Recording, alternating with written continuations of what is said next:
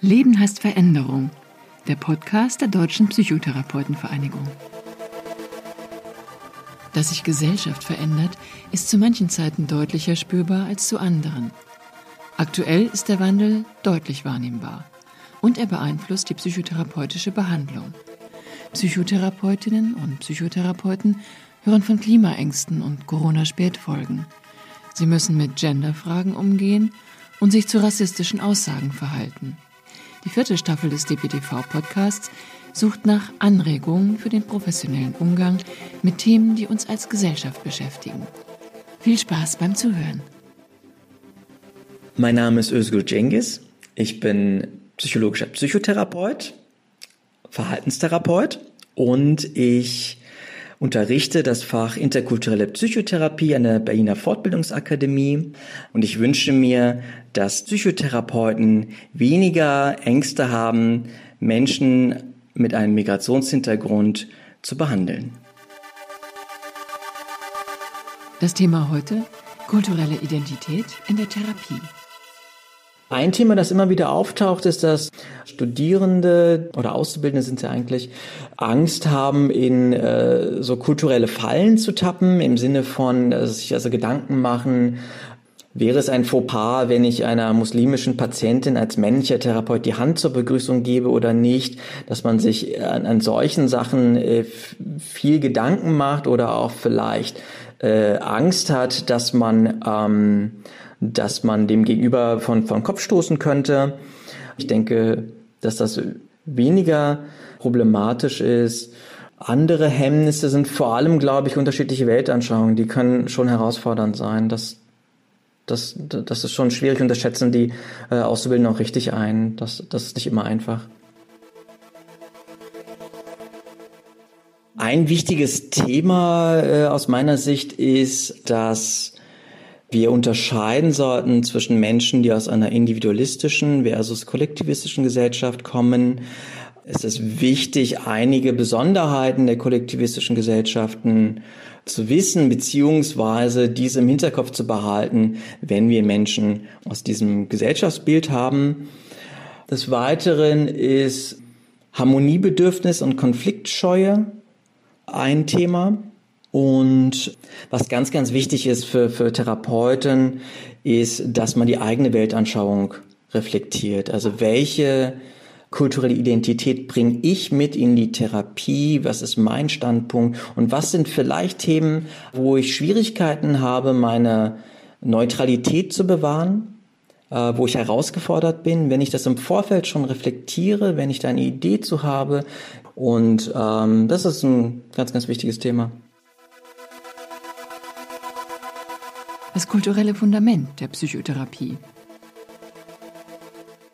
Die Psychotherapie hat aus meiner Sicht einen individualistischen Einschlag. Das hat etwas damit zu tun, äh, in welchem Kulturraum die Psychotherapie entstanden ist, aber auch äh, da liegt auch daran, dass wir den einzelnen Patienten vor uns haben und, und den auch im, im Fokus haben und der Patient aber manchmal aus einem kollektivistischen Denken heraus nicht als Individuum alleine da ist, sondern sein Selbstbild verbunden ist mit, mit Familienmitgliedern, mit dem System um sich herum und diese mit in die Therapie reinbringt. Also das äh, kann manchmal dazu führen, dass man als Therapeut vielleicht sehr viel mehr auf ähm, individuelle Lösungen schaut, wohingegen der Patient vielleicht eher ähm, kollektivistische Lösungsansätze äh, verfolgt oder ähm, dass, der dass der Therapeut frustriert ist, weil der Patient dann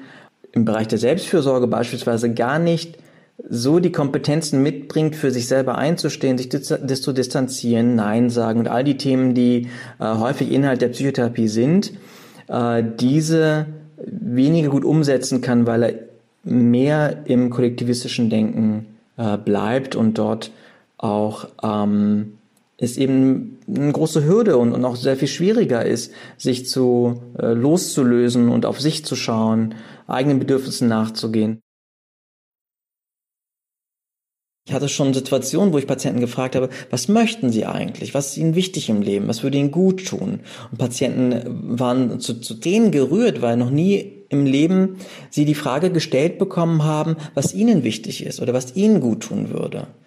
Und ähm, das sind sehr, sehr schöne Momente und erste Therapie, äh, hin zu einem, was möchte ich eigentlich, was ist mein Bedürfnis, um dann zu gucken, wie es weitergeht. Es muss nicht immer darum gehen, die eigenen Bedürfnisse dann forsch durchzusetzen, aber der Zugang zu, zu den eigenen Gefühlen und Bedürfnissen und dann zu schauen, wie das im Umfeld möglich ist, ist ein ganz, ganz wichtiger Schritt. Wenn die eigene Psyche plötzlich im Fokus steht. Ich hatte beispielsweise eine Patientin, die ähm, mit einer Somatisierungsstörung äh, zu mir kam. Die hat also diffuse körperliche Beschwerden gehabt, war immer wieder in, äh, in der Notaufnahme mit ähm, fluktuierenden ähm, körperlichen Beschwerden und ähm, die war dann, als wir uns das genauer angeschaut haben, in einem Konflikt gewesen. Sie wäre gerne in die Heimat äh, ausgewandert, also zurück in die Türkei in dem Fall, hatte aber einen Sohn hier und ähm, hatte die Befürchtung, dass sie als als äh, schlechte Mutter gelten würde, wenn sie den Sohn unverheiratet alleine hier lassen würde und äh, egoistisch handeln würde aus Sicht der Familie. Und als sie dann immer mehr auch diesen, diesen Interessenskonflikt, ihre Bedürfnisse geäußert hat und das von der Familie angenommen wurde. Es hat ein, ein wenig gedauert, aber letztendlich war das möglich. Da war es so gewesen, dass die körperlichen Beschwerden dann überflüssig wurden und diese dann auch nachgelassen haben. Ich selber verorte mich in, in sowohl der deutschen als auch in der türkischen Kultur und das ist auch das, das Klientel. Also die Patienten äh, sehen mich auch letztendlich so, wie sie sehen wollen, entweder als deutschen Therapeuten oder als türkischen Therapeuten. Sprich, äh, wir haben sehr viele türkischsprachige Patienten, die, die eine Anfrage stellen. Die neue Nachfrage nach Psychotherapie. Ich habe ganz allgemein das Gefühl, dass das Interesse für Psychologie und Psychotherapie wächst. Ich kann es vor allem für den, für den, äh, für die türkischen Patienten sagen, äh, weil ich da einen besseren äh, Einblick habe. In der Medienlandschaft, sei es in Talkshows, sei es in, ähm, in Serien. Es gibt gerade eine, ähm, ganz große Serie in der Türkei, die sehr beliebt ist und äh, wo es auch um Psychotherapie geht. Und dadurch ist es präsenter und die Hemmschwellen fallen. Also und das sehe ich äh, eindeutig. Zu mir kommen Menschen mit Migrationshintergrund aus der zweiten Generation vor allem. Ich habe das Gefühl, dass die erste Generation von Einwanderer eher noch weniger Psychotherapie in Anspruch nehmen. Die zweite Generation ist jetzt verstärkt, also die, die jetzt so Mitte 50 sind, da haben wir also verstärkt eine Öffnung und verstärkt eine Nachfrage. Ähm, zum Teil auch äh, Kinder, die dann für ihre Eltern äh, nach Therapieplätzen fragen und äh, spätestens die Generation, die in äh, Deutschland auf die Welt gekommen und aufgewachsen ist, da ist die Offenheit für Psychotherapie sehr groß und die, und die Nachfrage auch sehr groß. Erwartungen an die Behandlung. Ich habe das Gefühl, dass Menschen aus einer kollektivistischen Gesellschaft sehr viel weniger gebrieft sind. Die Erwartungshaltung ist, dass sie sich äh, in eine Psychotherapie begeben und dass dann da ein älterer, weiser weißhaariger, bärtiger Mann ihnen da äh, konkrete Ratschläge gibt, ähnlich wie vielleicht ein Familienvater oder ein, ja, vielleicht ein, ein, ein Guru oder ähnliches. Also ähm, diese hohe Erwartungshaltung, dass ich mich in Therapie begebe und jemand sagt mir dann, was ich mit meinem Leben machen soll. Und das ist, das ist auch schwierig. Auch die Grenze zwischen einem professionellen Behandler und einer Privatperson schwimmen da mehr. Also es zeigt sich beispielsweise, wenn man zu Hochzeiten eingeladen wird oder wenn ähm, sehr viel über das Privatleben auch erfragt wird, wenn also immer wieder der Versuch äh, unternommen wird, äh, den Therapeuten als Privatperson ins Gespräch zu äh, holen, dass da also diese private, diese diese Beziehungsebene äh, eine besondere Rolle spielt und das fordert Therapeuten auch besonders heraus. Einladungen zu Privatveranstaltungen wie Hochzeiten lehne ich ab. Es fällt mir aber schwer, nicht, weil ich äh, so gerne auf Hochzeiten gehe, aber weil ich äh, weiß, dass es dem Patienten viel bedeuten würde, dass es ihnen auch wichtig ist. Aber trotzdem lehne ich das ab. Auch äh, größere Geschenke lehne ich ab. Das ist alles selbstverständlich. Ich weiß darum, dass ihnen eine sehr warmherzige, sehr persönliche Beziehung wichtig ist.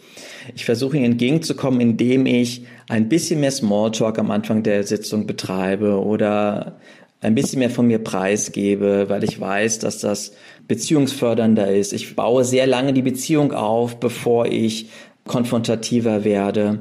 Ich versuche also, soweit es meine, meine eigene Person zulässt und auch ähm, berufsethisch vertretbar ist, da also möglichst den Patienten entgegenzukommen. Aber es gibt da auch Grenzen, also die Zurückhaltung, die gefordert ist und auch die ähm, und äh, dass wir keine Ratschläge geben und so weiter. Darauf achte ich schon und es kann manchmal auch dazu führen, dass es für den Patienten zu wenig ist. Also ich habe Patienten, die sagen, äh, ich komme zu Ihnen, ich erzähle Ihnen das und Sie stellen auch gute Fragen und so und das hilft mir auch, aber es ist mir trotzdem zu wenig. Ne? Also ich würde ganz gerne eine ganz konkrete Antwort auf diese Problemstellung haben und ähm, so kann es dann auch manchmal sein, dass wir Patienten enttäuschen oder nicht, nicht, nicht ähm, das bieten, was sie, was sie möchten. Da kann man psychoedukativ nochmal beschreiben, worum es in der Psychotherapie geht. Im schlimmsten Fall kann es dann aber auch damit enden, dass die Therapie abgebrochen wird, weil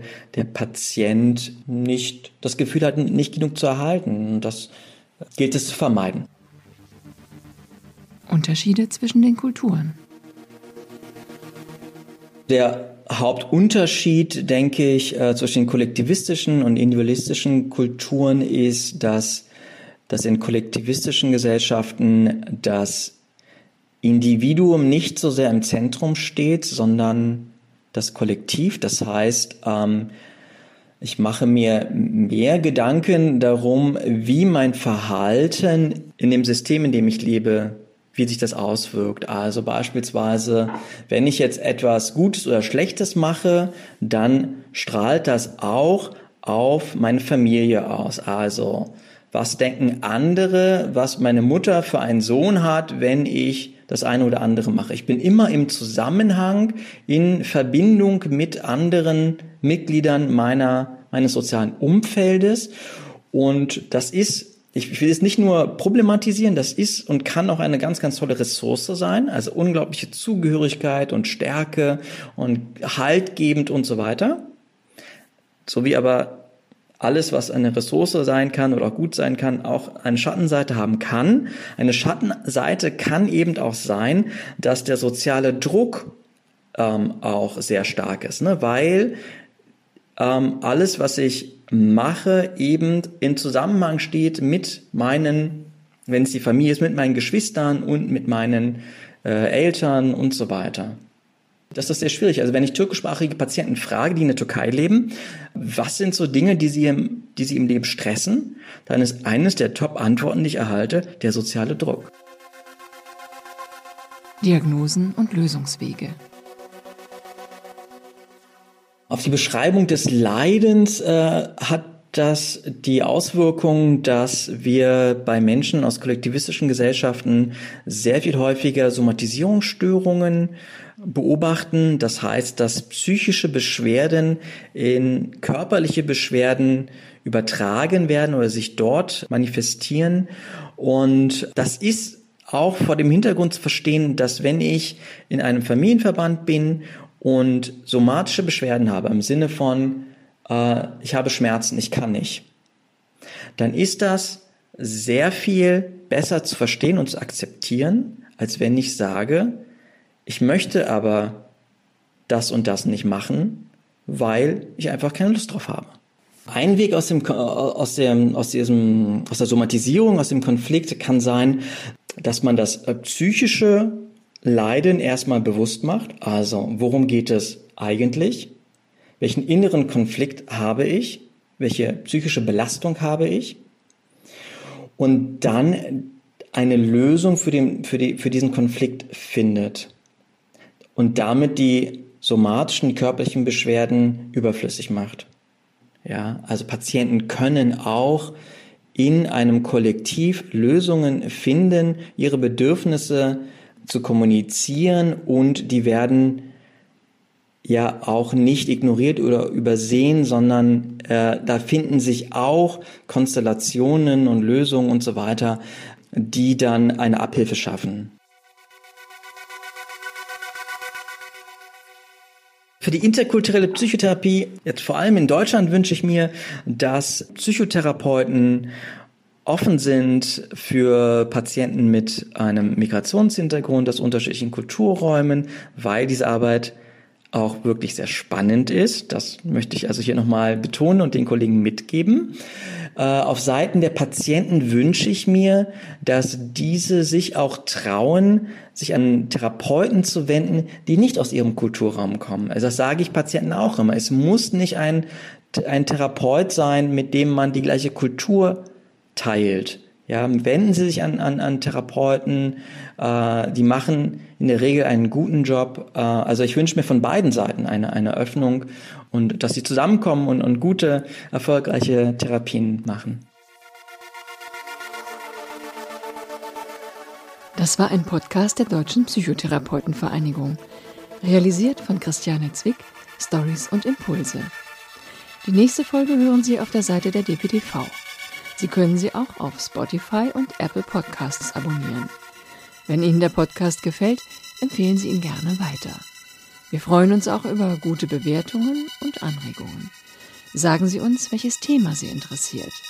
Die Mailadresse lautet podcast.dptv.de.